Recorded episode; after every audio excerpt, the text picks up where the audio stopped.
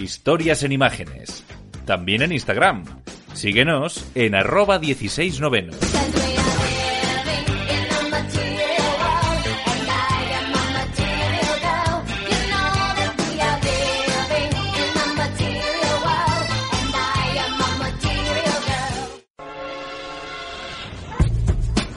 Género bizarro. Hola de nuevo. La semana pasada estuvimos hablando de los premios Oscar con esa estatuilla tan esperable para Joaquin Phoenix por su interpretación del Joker. Pero es que resulta que también tenemos en cines Aves de Presa y el fantabuloso subtítulo para que sepamos que sale Harley Quinn. Y como seguro que no habéis hecho los deberes y no habéis visto la horrorosa miniserie de Aves de Presa que emitió Warner entre 2002 y 2003, me vuelve a tocar la tarea de desenterrar a los muertos escondidos en el patio de atrás para que nadie los vea. Y no, no me estoy refiriendo a ese maravilloso Batman gay de Joel Schumacher, ni a la poco conocida El hijo de Batman o a Batman Recuerda, en la que Adam West se interpreta a sí mismo en una trama batmanesca. Ni siquiera el documental que compara la canonización de Batman con la de Jesucristo. Tenemos que cavar mucho más profundo para sacar a la luz las vergüenzas del Caballero Oscuro. Vamos a ello.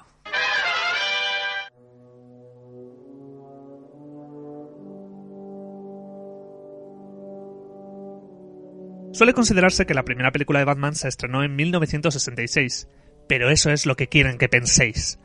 En realidad hubo dos películas seriales en los años 40, emitida cada una en 15 partes, al estilo de los folletines. Pero es que dos años antes de la película de 1966, Andy Warhol, sin tener los derechos ni nada, dirigió Batman Drácula, una película que se creía desaparecida hasta que se encontraron escenas en un documental de 2006. Otra película perdida es la producción filipina Batman lucha contra Drácula, de 1967. El enfrentamiento no llegaría a nuestras pantallas hasta 2005 en la película animada, ya con todos los derechos en regla, Batman contra Drácula. Por algún motivo los filipinos tienen un fetiche con el Caballero Oscuro y ya en 1966 habían estrenado James Batman. Esta película no llegó a España, pero sí lo hizo Las locas aventuras de Batman y Robin, una parodia musical de la popular serie de Adam West. Mientras tanto, los turcos ensayaron su propia adaptación oficiosa con Yarasa Adam, a la que añadieron el evocador subtítulo Batman, que es como se pronuncia Batman en turco. Quizá por las connotaciones en inglés del término, en el cartel podemos ver a Beth Robin con una stripper prácticamente desnuda. Pero creo que lo que más me gusta de esta película es que Robin se haya incorporado a la lista de artilugios a los que se añade la palabra Bat para que el espectador no olvide quién es el protagonista. Tengo una pregunta sobre Batman. Batman es un hombre que se viste de murciélago. Vale. Man-Bat es un híbrido entre murciélago y hombre. Bien, si Man-Bat se vistiera de hombre para luchar contra el crimen, ¿sería Man-Batman? No, sería Batman Bat. Pero Man Batman no sería un Batman al que le ha mordido un hombre radiactivo? Pero Batman es un hombre. Estamos hablando de un hombre que tendría los poderes de un hombre. Eso sería Man-Man. Pero ¿no es Man-Man un simple hombre? Pero, ¿y si Man-Man se viste de murciélago? Sería Batman. No, si un hombre se viste de murciélago es Batman, pero si Man-Man se viste de murciélago es Batman-Man. ¿Contesta eso a tu pregunta? Uy, no la he hecho todavía. ¿Qué? Al final no hice mi pregunta sobre Batman. ¿Cuál es? Si a Batman le mordiese un Man-Bat radiactivo y luchase contra el crimen disfrazado de Man-Bat, ¿sería un Man-Bat Man-Bat-Man o simplemente un Man-Bat Man-Bat-Batman? ¿Sigue llevando el traje de Batman debajo del traje de Mamba? Ahora vuelvo.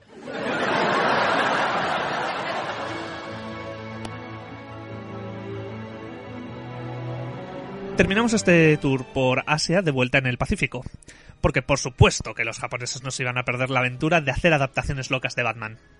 En 1965, Shinichi Sekizawa, quien ya guionizó obras maestras de la cinematografía mundial como King Kong contra Godzilla, Mothra contra Godzilla, Godzilla contra Gigan, Godzilla contra Megalón o Godzilla contra Mecha Godzilla, quiso añadir a su variada producción Godzilla contra Batman. El guion, por lo que sea, no terminó de cuajar, pero al menos todavía podemos echarnos unas risas con sus otras películas y sus títulos en español, como Galien, el monstruo de las galaxias ataca la Tierra, o mi favorita, Gorgo y Superman se citan en Tokio. evidentemente en una película en la que Superman ni está ni se le espera. A finales de los 70 se estrena una película anime surcoreana llamada Black Star y Golden Bat, en la que un superhéroe idéntico a Batman, pero con otro nombre y traje amarillo, guiño guiño, debe enfrentarse a un tal estrella negra. Y ya recientemente, y con sus derechos, pudimos disfrutar del corto animado chino El Batman de Shanghai y la cinematografía nipona nos regaló Batman Ninja, que demasiado ha tardado en existir, también os digo.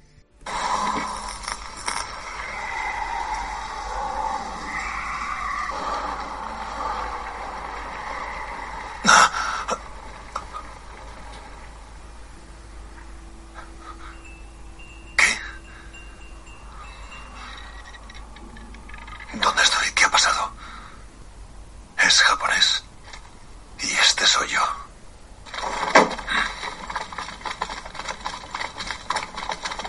¡Ahí está! ¡Cogedle! ¡Samuráis!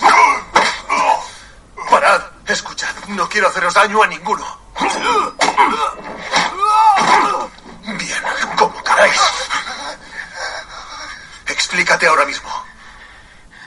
Nos han enviado a buscar a un hombre vestido de murciélago. Nuestro maestro nos ha ordenado que lo matemos. ¿Quién es vuestro maestro?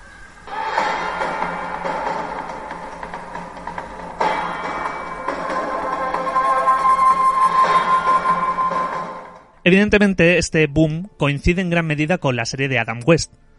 Todos querían sacar tajada y la propia Warner emitió el especial Scooby-Doo conoce a Batman un año antes de estrenar la serie animada de la Liga de la Justicia, o Super Amigos como se conoció en España. En 2018 ambos personajes se reencontrarían en Scooby-Doo y el intrépido Batman, porque ¿para qué sirve tener los derechos de Hanna-Barbera y DC si no es para hacer estas cosas? La década de los 80, sin en cambio, fue un verdadero erial.